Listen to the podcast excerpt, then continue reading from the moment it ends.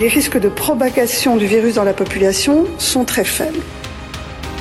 Si chaque année on fait des dépêches à chaque fois qu'il y a un mec qui a la grippe, le Louvre, le, travail a repris. Je crois que dans la plupart des endroits, c'est aujourd'hui le problème est derrière nous.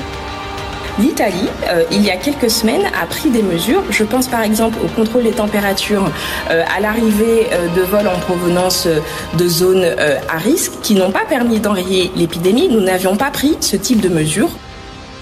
Mais normalement, vous aurez moins de contraintes qu'il n'y en a en phase 2 et 1. Je dis pas de bêtises, monsieur. Non. Top. Bonjour à toutes et à tous et merci d'être euh, toujours aussi nombreux au rendez-vous de la République en confinement. Aujourd'hui avec Antoine. Salut Antoine, ça va? Salut Alexis, bien et toi? Bah ouais, on reçoit Asma Mala. Bonjour Asma. Bonjour Alexis, bonjour Antoine. Alors, Asma, vous êtes euh, donc prof à, Sciences Po euh, pour ce qui est économie du numérique, entre autres. Absolument. Et vous suivez depuis euh, quelques temps déjà euh, bah, ces, ces, applis de surveillance, de contrôle. Et il y en a une qui nous occupe particulièrement en ce moment. Stop Covid, euh, poussé par Cédric O et, le gouvernement comme étant une panacée, même si ça fonctionne pas trop. il va y avoir un débat qui arrive, où il y a un débat qui arrive le, le 28, me semble-t-il avec un vote quand même, hein, qui a été obtenu de haute lutte par euh, les oppositions, mais Gilles Legendre pensait que le vote n'était pas utile. Qu'est-ce que vous en pensez-vous, euh, après avoir regardé en détail cette application euh, bah, de Stop Covid? Est-ce que c'est bien? Est-ce que c'est idiot? Est-ce que c'est utile? Est-ce que c'est inutile? Est-ce que c'est dangereux? La question, la question est très très vaste et elle suppose une analyse à plusieurs à plusieurs niveaux. Est-ce que vous me permettez, Alexis, juste d'avoir deux propos en préambule. Oui. Simplement pour avoir euh, juste euh, les termes du débat qui soient parfaitement clarifiés. La première chose, c'est que euh, en ce moment, on a un débat qui est totalement idéologisé et hystérisé autour de ce qu'est la technologie.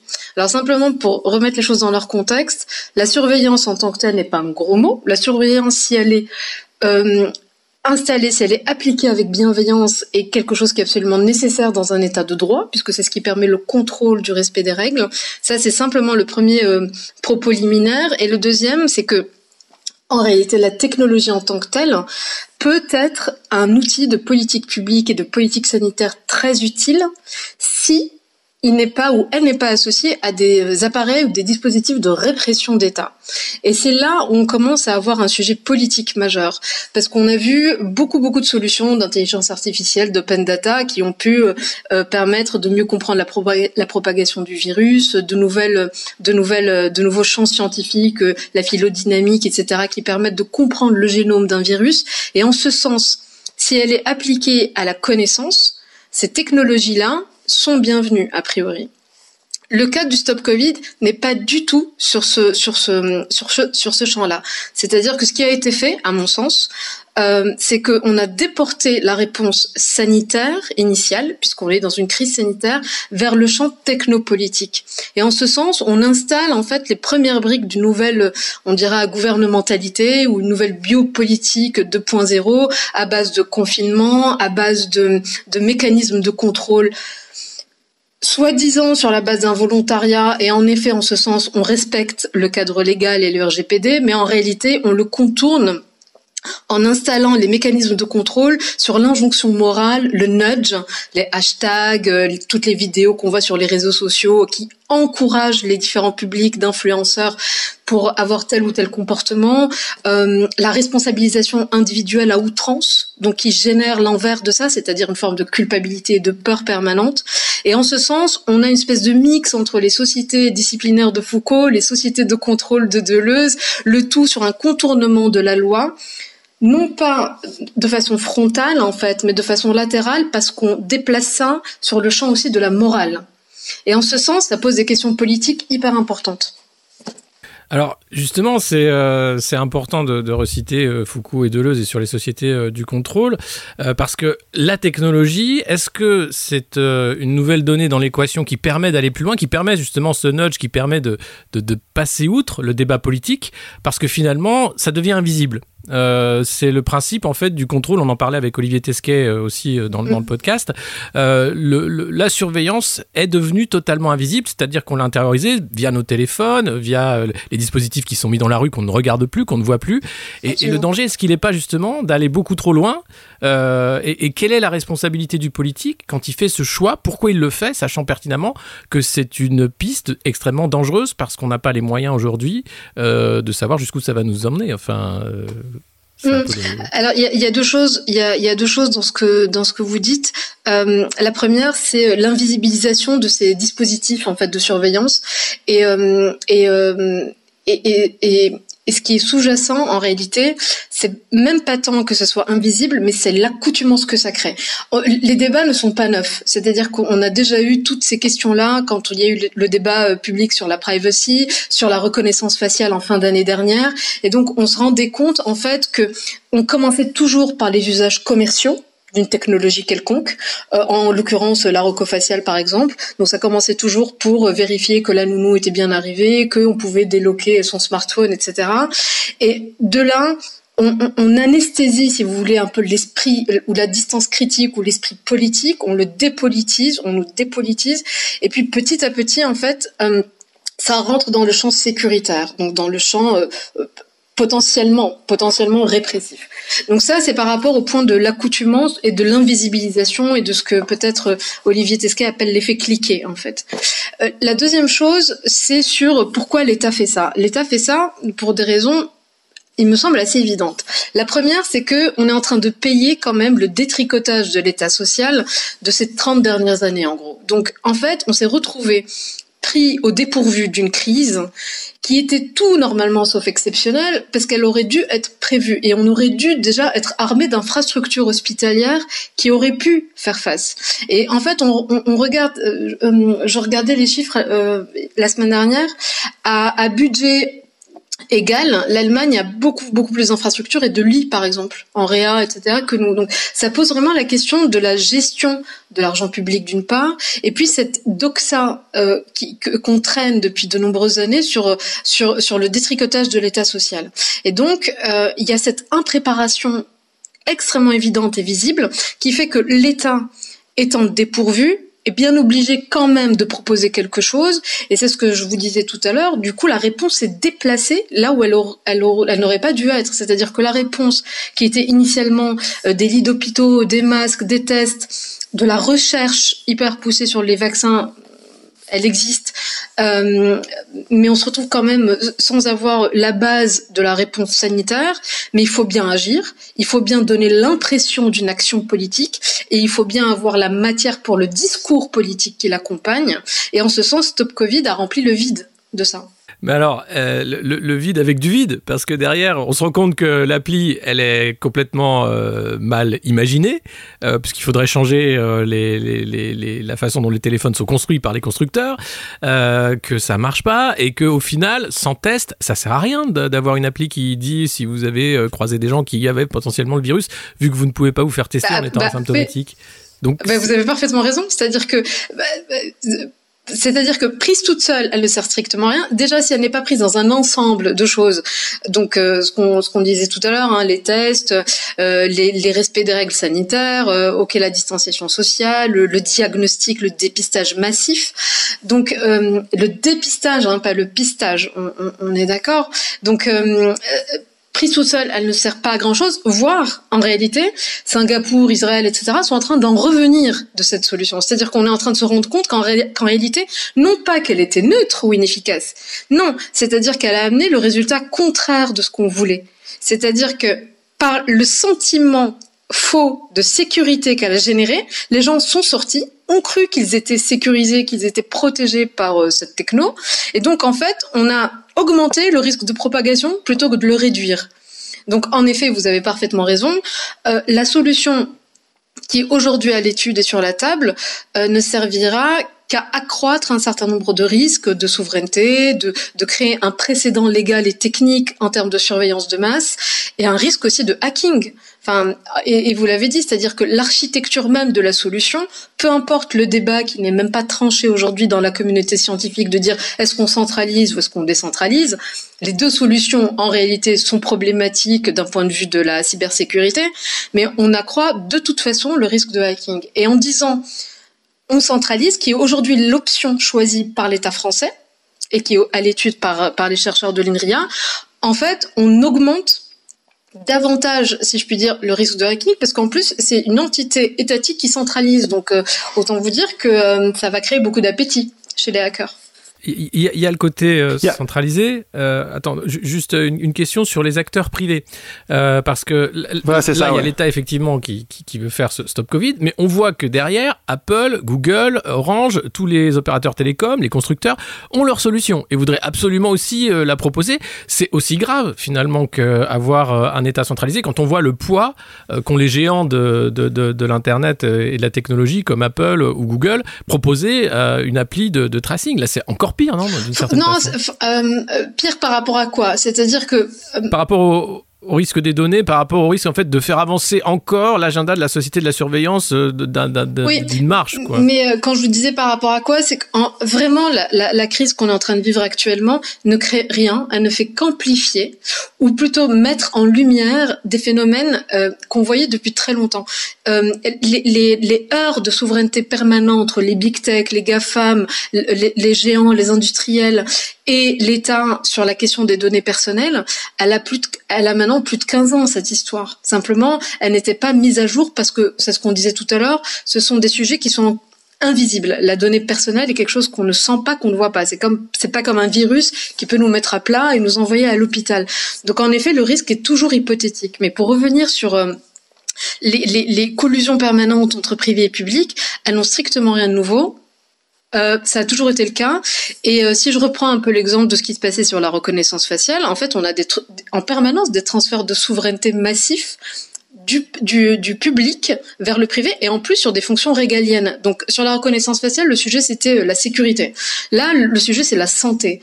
Mais la problématique sous-jacente est toujours la même. C'est la question de la, souveraineté et de la compétence de l'État sur ces nouvelles technologies-là, compétences que visiblement ils n'ont pas. C'est-à-dire que Stop Covid démontre de façon évidente des compétences lacunaires, une compréhension lacunaire de ce qu'est une techno. Mais réellement. Mais est-ce que c'est pas le problème aussi de la gouvernance euh, à la française, parce qu'on voit qu'au sein de l'INSERM, euh, le top management est aligné sur le politique, alors que les chercheurs, eux, sont là à dire mais vous faites n'importe quoi, on, est, on se désolidarise complètement de cette idée. Donc est-ce qu'il n'y a pas aussi ce problème-là de dire à un moment, c'est comme les drones, moi je trouve que les drones, c'est le sommet du ridicule technolâtre que peuvent avoir les élus. C'est-à-dire j'ai un drone, donc j'ai fait mon boulot. Donc c'est super, regardez, j'ai mon jouet, le, le préfet allemand qui était tout fier. Enfin, c'est des gosses, hein, on a l'impression que c'est vraiment des gosses qui qui sont heureux avec ces nouveaux jouets, qui ne maîtrisent pas les enjeux philosophiques et politiques de ce que ça implique. Le drone va aller filmer, peut potentiellement filmer chez des gens. Enfin, la, transparence qui est le, fait de, la société totalitaire euh, euh, décrit par Anna Arendt. Euh, et on a l'impression de gosses qui sont très heureux d'avoir un nouveau jouet. Il y a, une, il y a un manque de, littératie numérique. On, a souvent parlé de fracture numérique en pensant de façon un peu euh, inconsciente et automatisée euh, aux banlieues, aux personnes âgées, etc., il y a en réalité une fracture numérique au sommet de l'État, mais vraiment. Euh, C'est-à-dire qu'il y a une incompréhension, c'est ce que vous disiez, des enjeux politiques et éthiques sous-jacents sous, à ça, ça c'est évident. Et, euh, et, et puis il y a aussi ce réflexe, en fait, moi en tout cas c'est l'analyse que je fais depuis, depuis quelques années, qui est de dire que détricotant l'État social, L'État doit se réinventer autour de nouveaux, euh, euh, d'une nouvelle raison d'être. Et la raison d'être, là où il est légitime, là où les GAFAM n'iront jamais facialement et frontalement, c'est la question de la sécurité et de la coercition en réalité. Et donc, on a euh, une répartition des tâches entre privé et, et, et méga plateformes qui vont être sur la captation de la donnée personnelle, mais plutôt sur l'exposition de soi, sur le narcissisme, sur tout ce qui est ludique, etc. Et vous allez avoir l'État qui a fondamentalement besoin des infrastructures informationnelles et cette technologie très avancée de ces métaplateformes, mais qui lui va se rabattre sur la fonction sécuritaire. Et donc on voit en fait non pas Enfin, on parle souvent de transfert de souveraineté, j'en ai moi-même parlé, mais en réalité, ce que je vois plus apparaître, c'est une répartition d'une double gouvernance. Et ça permet aussi de répondre à votre point précédent, en fait. C'est-à-dire qu'on on a une co-gouvernance concept même qui a été euh, qui a été euh, évoqué par euh, Macron lui-même en 2018 lors du sommet du Forum international de, de la gouvernance d'internet où il parle maintenant de co-régulation. Donc vraiment l'État ne régule plus, l'État co-régule avec les métaplateformes, avec les GAFAM. C'est ce qu'on fait, c'est ce qu'on fait à l'OCDE quand on veut travailler sur le projet de de de lissage de la de la de la taxation, etc. Donc on, on a un, un, un, sujet fondamental qui est euh, qu'est-ce que est en train de devenir l'État? Pour moi, c'est vraiment cette question récurrente à laquelle on revient en permanence. Qu'est-ce que qu'est-ce qu'est l'État? Et euh, et, et, pour répondre à, à l'Inserm, quand vous quand vous lisez euh, quand vous lisez le, le, le, dernier article qui est sorti euh, par l'INRIA pour, euh, pour euh, défendre le projet euh, Stop Covid d'un point de vue fonctionnel ou d'un point de vue vraiment de l'architecture technique. À deux ou trois reprises, j'ai relevé une phrase, moi, qui m'a un tout petit peu fait peur, et qui est de dire, nous, chercheurs, sommes à la disposition de l'État. Nous ne, ne, ne, en gros, nous ne faisons que fournir le protocole et la technique, et c'est à l'État de choisir le, pro, enfin, le, ce pourquoi l'objectif et ce pourquoi il veut utiliser ce protocole-là. C'est-à-dire l'usage final appartient à l'État et nous, nous ne sommes que les humbles serviteurs de l'État. Je trouve que c'est un peu affolant que des, que, que, des, que des chercheurs de très très haut niveau et que, que des laboratoires et des centres de recherche de ce niveau-là se dispensent d'esprit critique et se mettre à ce point au service de l'État. Et dans l'histoire, on a vu ce que ça pouvait donner. La science au, service d'États euh, qui euh, n'avaient pas de vision ou qui avaient une vision très très euh, particulière du futur et de l'avenir et du monde, ça peut donner quand même des choses terribles en fait. Alors justement, quels sont nos, nos garde-fous? Quelles sont les solutions qu'on peut avoir? Quand on voit cette montée de l'État autoritaire euh, techniciste euh, sur un modèle chinois, on va dire, hein, finalement, c'est eux qui vont euh, sortir la tête haute de cette crise en disant voilà ce qu'on a fait et, prenez exemple. Qu'est-ce qu'on peut faire quand on est conscient du risque au niveau de, citoyens? Est-ce qu'il y a des instances qui existent? Est-ce qu'il y a des moyens, de, des garde-fous pour éviter le, les, Alors, les débordements? Sur le fait que la France soit un État autoritaire techniciste, je sais pas. c'est pas c'est pas l'impression que ça me donne. L'impression que ça me donne, c'est une impréparation. C'est une impréparation fondamentale qui mène en fait à la manipulation de l'état de droit pour masquer un dysfonctionnement d'État. Et donc, là où la Chine crée volontairement et de façon très consciente et de façon très pensée et réfléchie un canevas autoritaire, en France, j'ai l'impression que c'est un effet, un dommage collatéral qui n'est même pas pensé qui, n'est même pas euh, euh, qui n'est même pas euh, conscientisé en fait. Donc c'est vraiment le dégât, l'effet secondaire, l'effet de bord d'une impréparation politique. Réellement, c'est vraiment le, ciment, le sentiment que j'ai. Et c'est lié à une inculture complète aussi de, de, de ces technologies justement. Quand, c'est lié absolument à, à, une mécompréhension ou à une compréhension lacunaire des enjeux d'une techno qui, qui, comme toute techno, forcément a une part d'idéologie, puisque elle se met au service d'une vision donnée du monde ou d'une société. Par rapport aux garde-fous et aux contre-pouvoirs possibles, alors dans un État de droit démocratique comme la France, on en a. Euh, pour être tout à fait, euh, pour être tout à fait euh, euh, juste dans le débat. Euh, L'Europe s'est quand même positionnée comme euh, le chantre ou la championne de l'éthique, de l'intelligence artificielle. On a tenté d'avancer au prix de nombreuses années de combat sur la question de la privacy avec le RGPD. Il y a un certain nombre de règles et de, de, de, de réglementations qu'on voit quand même apparaître. Ça reste toujours disproportionné, enfin, ou plutôt pas à sa juste valeur, pas à sa juste mesure, et c'est toujours un peu moins disant que ce qu'on pourrait attendre, mais il y a quand même des choses qui se font. En France, globalement, ce qu'on peut avoir comme contre-pouvoir, bah, c'est la vivacité démocratique, et donc en réalité, bah, c'est qui? C'est les watchdogs, c'est les quelques associations euh, type Quadrature du Net, etc., qui quand même se battent, et qui se battent bien, et le RGPD, de façon... Euh, de, façon paradoxale, j'ai envie de dire, à, son, à sa création même, en fait, donne les moyens de, de, de faire des class action, etc. au niveau européen. Donc en ce sens, on commence à avoir quelques armes légales pour justement faire entendre un, et, faire valoir un certain nombre de droits et de libertés. Maintenant, en France, on a la CNIL, euh, qui a des prérogatives sur la question de la donnée et vraiment sur le traitement des données. Là où on a un énorme trou dans la raquette, c'est sur la question de l'éthique des algorithmes et de ces solutions techniques. Le seul sujet des nouvelles techno n'est pas que un sujet de data, c'est aussi un sujet de la, de la façon dans laquelle on construit des algorithmes avec tout ce que ça peut supposer comme biais, comme discrimination, comme encodage d'opinions subjectives, culturelles, euh, sociétales, etc. Et quand on sait que les, les développeurs sont essentiellement des hommes blancs, jeunes, surdiplômés, etc. Donc en effet, ça, ça, reproduit une certaine vision du monde. En ce sens, il nous manque quelque chose dans la gouvernance globale des nouvelles techno par rapport à l'algorithmie et à l'éthique de l'algorithme et de l'intelligence artificielle. Ça, c'est un fait. Et puis, fondamentalement, il faut c'est ce qu'on essaie de faire là. Il faut qu'il y ait une vivacité, mais collective. C'est une responsabilité collective qu'on a tous, à ne pas tomber dans le piège du débat inextricable pour ou contre la techno, sécurité versus euh, versus liberté, où en fait on s'enferme, c'est très piégeux ces dialectiques binaires là, parce qu'on tombe en fait dans le piège. Et toute l'idée c'est de c'est pour ça que j'ai commencé en fait la le propos par vous dire quelques propos liminaires, c'est-à-dire qu'il faut toujours s'extraire des des des, des euh, à propos et des a priori connotés idéologiquement, quitte à en, quitte à en réinjecter plus tard euh, pour pour avoir une vision politique des choses, mais ne pas tomber dans le piège du pour ou contre permanent qui polarise le débat et qui l'hystérise un peu de façon stérile en fait. Mais euh, on voit bien, donc s'il y a un pour, c'est toujours, on, vend ça sur la santé, sur la sécurité. C'est comme ça qu'on fait acheter hein, ces systèmes-là, qu'on les, qu'on les vend de manière symbolique euh, aux citoyens.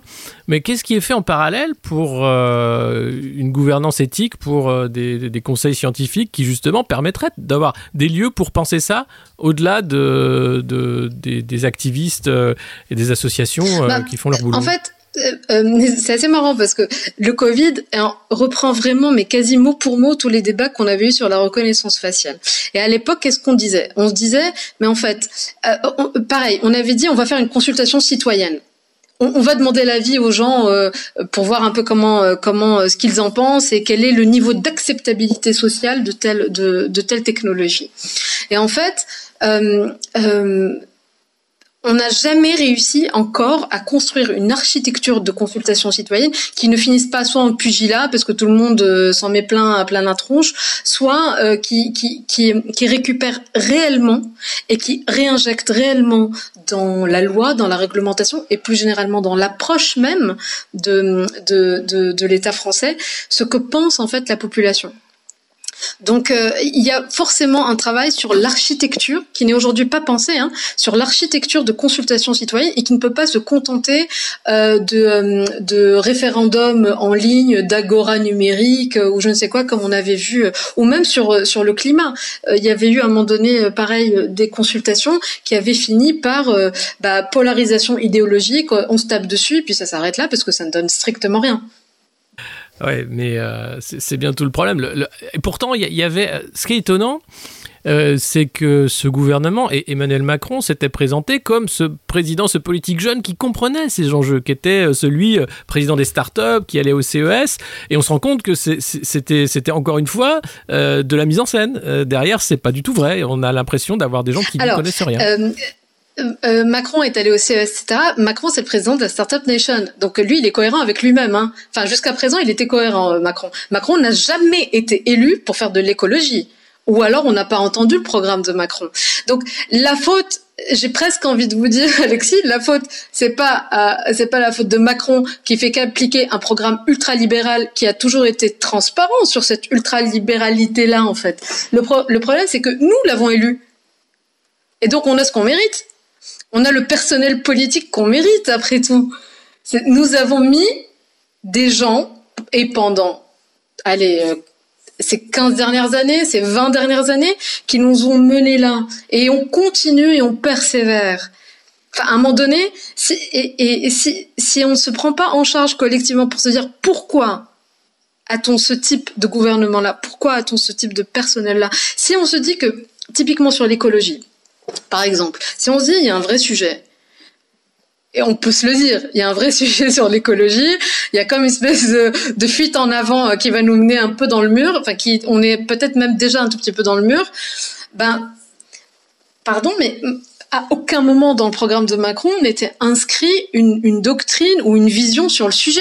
Donc le type, il allait pas, euh, enfin, il n'a pas été élu pour ça et il n'a pas été élu par ces gens-là. Et quand on regarde même les scores récurrents des Verts, etc., on en pense qu'on veut. Moi, j'en pense rien du tout. Je les connais pas, je les connais mal.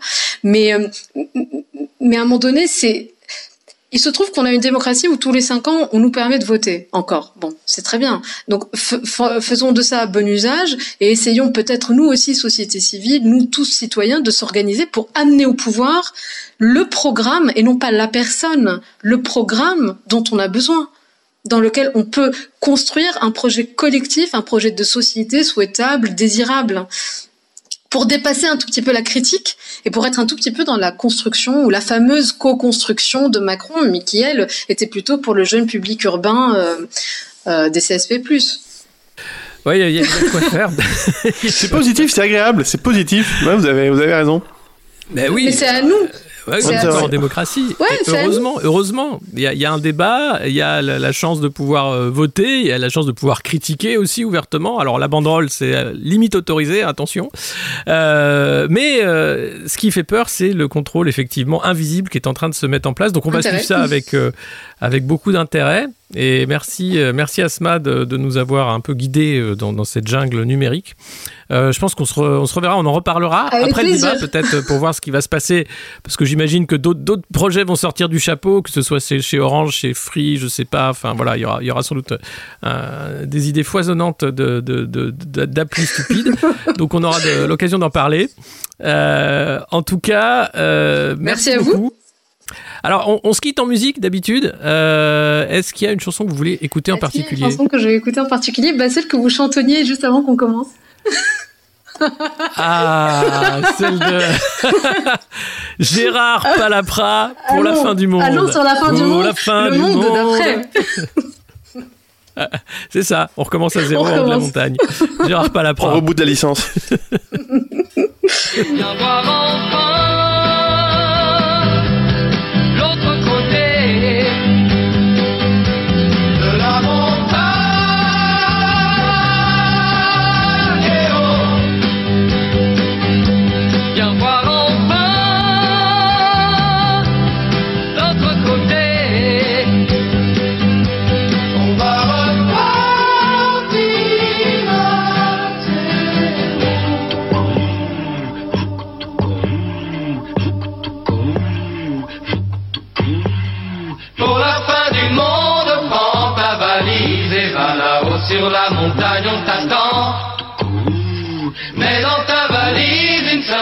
chemise pour la fin du monde, pas de vêtements. Et mes photographies, laisse-les là. Et ma boîte à outils, laisse-la aussi combien tant pis, mais pour la fin du monde, prends ta valise et va là-haut sur la montagne, on t'attend.